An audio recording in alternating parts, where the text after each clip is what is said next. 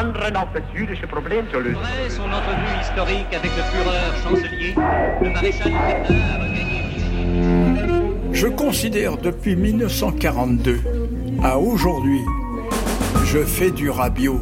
Police, ouvrez Que va-t-on faire de nous? Qu'est-ce que c'est? Resterons-nous toujours avec maman? C'est un piège, elle le sentait. Personne ne s'est méfié, lui. Dans la voie de la collaboration. Et de grands coups frappés à la porte. Ouvrez, police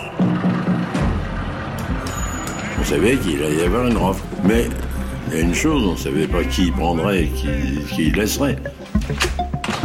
Le choc a été terrible, c'est une fois rentré au Veldiv. La rafle du Veldiv, une affaire d'État.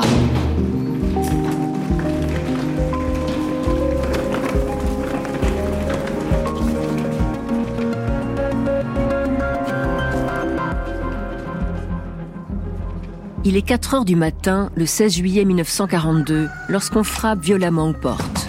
Partout dans Paris et dans la proche banlieue, au même moment, les mêmes coups et les mêmes cris résonnent. 3200 policiers ont été lancés dans toute la capitale, munis de fiches précises indiquant les noms et les adresses des personnes à arrêter, uniquement des juifs. Réveillés en sursaut au petit matin, il faut décider vite. Ouvrir, ne pas ouvrir, ce sont des policiers français après tout, pas des nazis.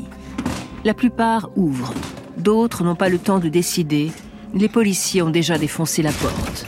Des femmes, des hommes, des enfants, des personnes âgées ou malades sont soudain pris au piège. La rafle dite du Veldiv vient de commencer. Elle durera deux jours, ordonnée par l'occupant nazi, organisée et mise en œuvre par la police de Vichy. Des rafles de juifs en France sous l'occupation, il y en a eu d'autres avant, il y en aura d'autres après et dans tout le pays. Mais la rafle du Veldiv est la plus importante en nombre. Celle qui, pour la première fois, vise non seulement des hommes, mais aussi des femmes, des enfants, des vieillards. Ce crime de masse, le pire commis par le régime de Vichy, est devenu à lui seul le symbole de la politique de collaboration menée par Philippe Pétain et Pierre Laval. Il faudra attendre 1995 pour que la France, par la voix du président de la République, Jacques Chirac, reconnaisse sa responsabilité. Ces heures noires souillent à jamais notre histoire. 12 884 juifs, dont 4 051 enfants, la plupart français, seront arrêtés durant ces deux jours, parqués au vélodrome d'hiver ou à Drancy, transférés au camp de Pithiviers ou de Beaune-la-Rolande, dans des conditions de plus en plus effroyables, avant d'être déportés vers les camps de la mort nazie. Seule une centaine d'adultes en reviendront, mais aucun enfant. Si quelques enfants ont pu survivre à la rafle du Veldiv, c'est qu'à un moment ou à un autre, ils ont pu s'échapper. J'ai pu rencontrer cinq d'entre eux. Ils s'appellent Joseph Schwartz, Annette Krachser, Rachel Jedinac, Roger Lancry, Esther Zick. Après avoir échappé de peu à la déportation en 1942, ils sont devenus des enfants cachés, pour la plupart orphelins, menacés jusqu'à la libération d'une dénonciation ou d'une autre rafle. Esther Zick sera déportée à Auschwitz, dont elle reviendra. Ces femmes et ces hommes m'ont tous impressionné par leur humanité, leur générosité, leur humour même parfois, mais surtout par la force de leur caractère. Quand ils parlent, ils sont sans concession, ils vont à l'essentiel. Aujourd'hui, ils sont vieux, très vieux même, mais l'enfant qu'ils étaient alors est toujours en eux. Et malgré l'émotion qui les submerge à chaque évocation de ce passé, ils ont accepté de me raconter leur histoire, pour la partager et pour honorer ceux, hommes, femmes, enfants, raflés avec eux, qui ne sont pas revenus. Je les en remercie. Leur histoire est aussi la nôtre à tous. Je suis Stéphanie Duncan. Voici La rafle du Veldiv, une affaire d'État. Épisode 1, Les racines du crime.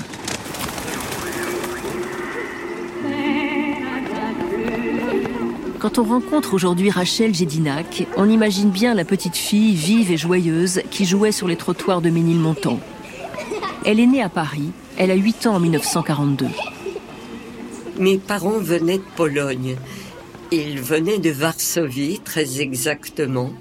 Ils sont venus très jeunes parce que ils souffraient en Pologne d'antisémitisme. de, de misère. Et mon père est, est venu très, au début des années 20, je crois. Et ma mère aussi. Ils se sont connus et mariés à Paris. Ils espéraient fonder une famille. Et dans le pays des droits de l'homme, mon père était menuisier ébéniste et ma mère était femme au foyer. J'habitais dans un quartier d'immigrés à Paris, dans le 20e arrondissement, dans le quartier de Ménilmontant. Avec mes yeux d'enfant, je le voyais un peu comme mon royaume. J'avais mes petits copains, je jouais dans la rue avec un fils de républicains espagnols, Manu. Je jouais avec un autre enfant qui venait d'Italie, qui avait fui le régime de Mussolini, avec des petits Français pur jus, bien entendu. Et j'aimais mon quartier, les gens aimaient les enfants. Euh, C'était, disons, un peu comme une petite ville dans la ville. Voilà. Alors, un quartier d'immigrés. Imaginez, ben, nous vivions dans un deux pièces, deux pièces cuisine. Tout ça a été abattu après la guerre parce que c'était des, des logements pauvres d'immigrés. Je parlais aussi bien français que yiddish. Souvent, nous, les enfants, euh, nous répondions en français aux parents qui parlaient yiddish.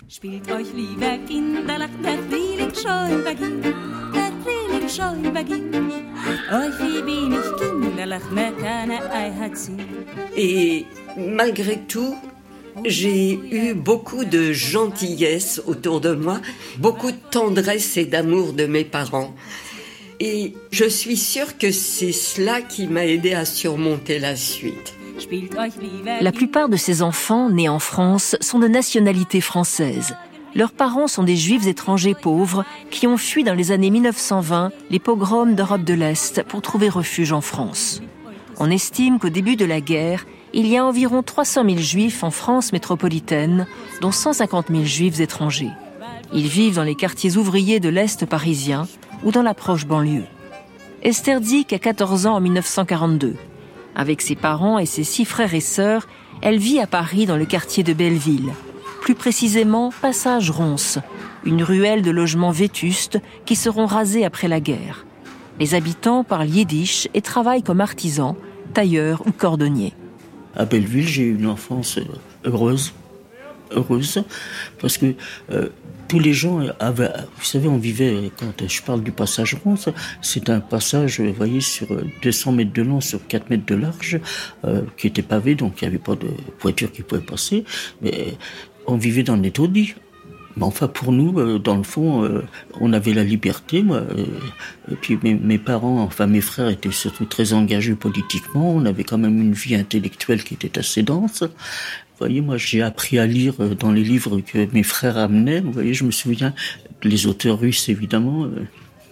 D'ailleurs, presque la majorité de la population juive de Belleville était communiste à l'époque. Quelle était euh, votre nationalité et celle de, votre famille? Tout le monde était polonais. D'ailleurs, ceux qui ont été arrêtés dans le passage rond, ils étaient tous polonais. Vous alliez à l'école alors dans le quartier? Ah bah, La rue de Tourtille, c'est ça? Bah, J'étais à la maternelle. J'ai fait la maternelle rue de Tourtille et ensuite euh, je suis rentré à l'école communale euh, qui était en face, dans la rue de Tourtille. Et je suis resté là. Donc j'ai passé mon certificat d'études en 1940. Alors à l'époque j'avais 12 ans. Alors, évidemment, il s'est passé que j'ai passé l'écrit, bon, je l'ai eu, et puis bah, à l'oral, bah, les Allemands étaient rentrés à Paris, j'ai jamais passé l'oral. Donc, je Donc vous n'avez pas eu le certificat des... Si, si, j'ai la moitié. Ah Roger Lancry, qui un jour sera le dirigeant du syndicat du livre à Paris, est un peu une exception. Il est né, lui, à Oran, en Algérie. En 1936, pour des raisons qu'il ignore, ses parents ont décidé de venir à Paris. Dans le couple, c'est la mère qui assure. Le père, surnommé bébé, a trois défauts, dit son fils. C'est un flambeur, un queutard et un joueur. La mère, une vraie maman, tient la maison, élève les enfants, parfois à la schlag, et c'est elle surtout qui aura l'instinct de ne pas ouvrir à la police le jour de la rafle.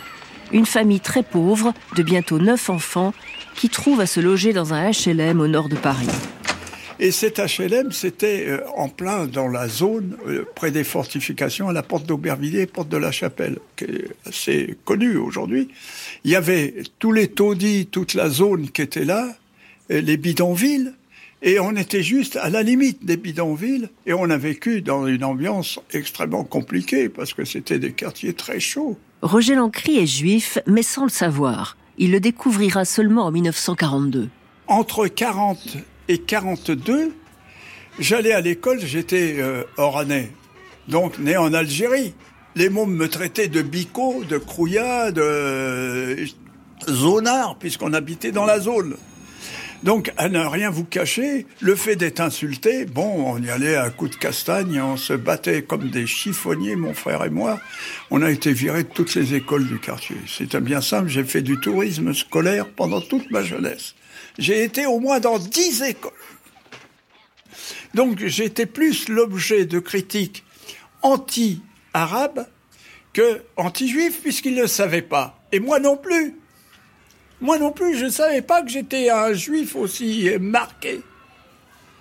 C'est qu'après, j'ai pris conscience. Joseph Schwartz a 15 ans en 1942. Avec ses parents originaires de Pologne et son petit frère, il vit dans le 13e arrondissement de Paris, rue de la Vistule. C'était charmant, c'était un quartier calme. Rue de la Vistule, il n'y avait pratiquement pas d'immeubles. C'est une petite rue qui donne entre l'avenue de Choisy et l'avenue d'Italie. Ça faisait très province, parce qu'on vivait dans un petit pavillon. Et à côté, il y avait les écuries. Et mon père, dans les écuries, faisait son commerce de métaux. C'était très bien, donc je vivais là. Joseph est en formation professionnelle à l'école de l'avenue de Choisy. Donnait des cours de commerce pour devenir un petit comptable euh, rond de cuir. C'était quoi votre rêve euh, quand vous aviez 15 ans, votre ambition? Mon ambition à 15 ans, c'était d'être euh, tragédien, artiste. D'ailleurs, quand il y avait des. à l'école, quand il y avait des séances où il y avait Racine, Corneille, euh, j'étais toujours prêt à. Et je me souviens encore des tirades. Hein. Allez, vous devriez mourir de pure honte, une telle action. C'est misanthrope, ça. J'avais joué. Une telle action ne saurait s'excuser et tout homme d'honneur s'en doit scandaliser. Je vous vois accabler un homme de caresse et témoigner pour lui les dernières tendresses de protestation, d'offres et de serments, vous chargez la fureur de vos embrassements. Et quand je vous demande après quel est cette... Mais son rêve de devenir tragédien et sa vie tranquille avec sa famille voleront en éclats le jour de la rafle. Le fils sage et bon élève deviendra un orphelin livré à lui-même et voyou. Annette Crachser, elle aussi, avait la tête pleine de rêves. J'avais 12 ans.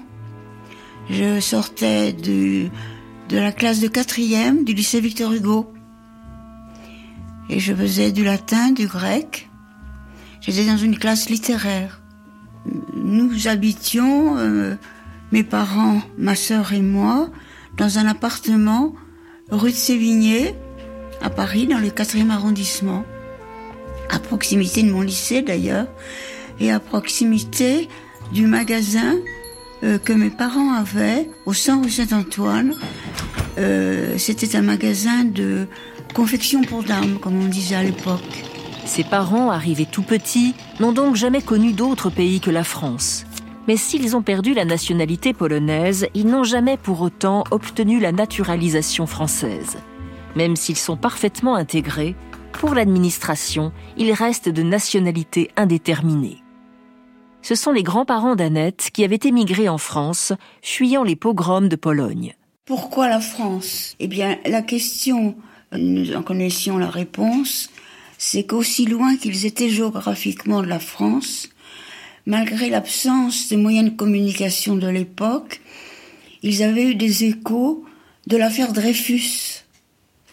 Et que pour eux, la France, qui avait été le pays de la Révolution française, qui avait libéré également des États qui se trouvaient à l'Est dans les différentes campagnes de Napoléon, et qui d'autre part euh, avait pu euh, monter la justice euh, dans l'affaire Dreyfus en maintenant, malgré les conditions extrêmement difficiles dans lesquelles il l'avait envoyé, mais enfin, ils considéraient que dans leur pays d'origine, une telle histoire n'aurait pas duré longtemps et que Dreyfus, depuis longtemps, aurait été fusillé d'emblée sans du tout organiser un procès.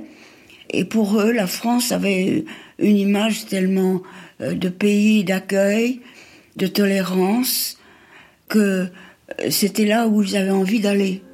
Cette confiance dans la patrie des Lumières sera trahie le 16 juillet 1942. Comment expliquer que des Français, des fonctionnaires, des militaires, des hommes politiques, tous issus de la Troisième République, en arrivent en 1942 à seconder les nazis dans leur folie criminelle? Ce crime, la rafle du Veldiv, est le point d'aboutissement de deux histoires, l'une allemande, l'autre française.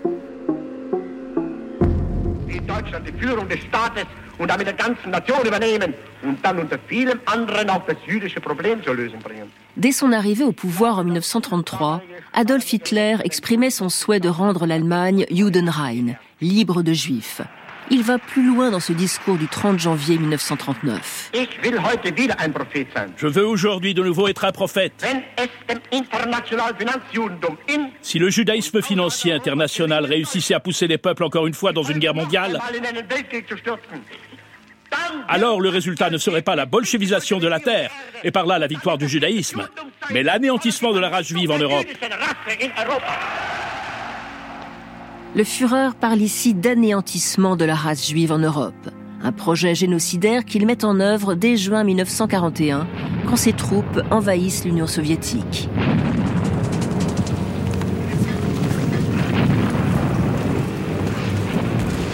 Entre 1 million et 2 millions de juifs sont ainsi victimes de ce qu'on appellera la Shoah par balle. Mais très vite, jugeant ces méthodes insuffisantes, Hitler décrète la solution finale. En Pologne, des camps d'un type nouveau sont alors construits à Auschwitz et à Birkenau. Ces camps, dotés d'immenses chambres à gaz et de crématoires, sont conçus pour exterminer à une échelle industrielle des millions d'hommes, de femmes et d'enfants. D'ici un an, l'Europe devra être débarrassée des Juifs, ordonne Heinrich Himmler, le chef des SS. La France est la première visée. C'est dans ce contexte d'accélération de la solution finale que se dérouleront les négociations secrètes qui aboutiront à la rafle du Veldiv. Car en France, pour la mise en œuvre de son plan, l'occupant nazi a besoin des autorités en place. Cela tombe bien. Le régime de Vichy, depuis l'été 1940, mène lui aussi une politique antisémite. Français, c'est le cœur serré que je vous dise aujourd'hui qu'il faut cesser le combat. Je me suis adressé cette nuit à l'adversaire pour lui demander s'il est prêt à rechercher avec moi, entre soldats, après la lutte et dans l'honneur, les moyens de mettre un terme aux hostilités. Seulement deux ans auparavant, en juin 1940, face à l'invasion allemande, le maréchal Pétain appelait les Français à cesser le combat et signait un armistice avec Hitler. Le 10 juillet, il créait le régime de Vichy, un régime autoritaire, non démocratique, qui sonnait le glas de la Troisième République. La France alors se trouve divisée en deux zones, séparées par une ligne de démarcation. Au nord, la zone occupée, administrée par les Allemands et par Vichy. Au sud, la zone dite libre, sous l'autorité unique de Vichy. À peine est-il né que le gouvernement Pétain, dans le sillage de la tradition de l'extrême droite française, met en œuvre une législation clairement xénophobe. Les premières lois visent à exclure les étrangers, juifs ou non juifs, de nombreux métiers et fonctions, et à réviser les naturalisations qui, depuis les années 20, avaient permis à des étrangers d'obtenir la nationalité française près d'un million de personnes, des juifs en premier lieu, qui étaient devenus français, se retrouvent du jour au lendemain apatrides. En octobre 1940, toujours sans aucune contrainte, la politique de Vichy prend un caractère ouvertement antisémite avec la mise en place d'un statut des juifs. Loi portant statut des juifs. Nous, maréchal de France, chef de l'État français, le Conseil des ministres entendu, décrétons Article 1. Est regardé comme juif, pour l'application de la présente loi, toute personne issue de trois grands-parents de race juive de deux grands-parents de la même race si son conjoint lui-même est juif. Article 2. L'accès et l'exercice des fonctions publiques et mandats énumérés ci-après sont interdits aux juifs. Chef de l'État, membres du gouvernement, Conseil d'État, Conseil de l'Ordre national de la Légion d'honneur, Cour de cassation, Cour des comptes, Corps des mines, Corps des ponts et chaussées, Inspection générale des finances, Cour d'appel, Tribunaux de première instance, Justice de paix.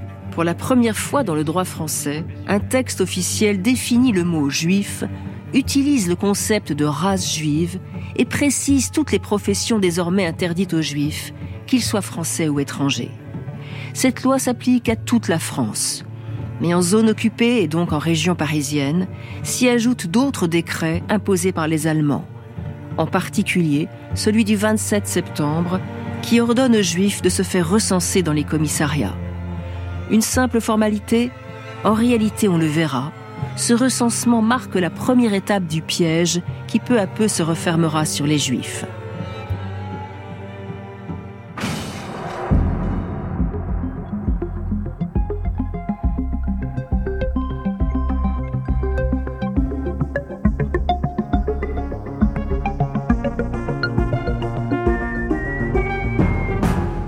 Rafle du Veldiv, une affaire d'État de Stéphanie Duncan, réalisée par Anne Lioro, est un podcast original de France Inter.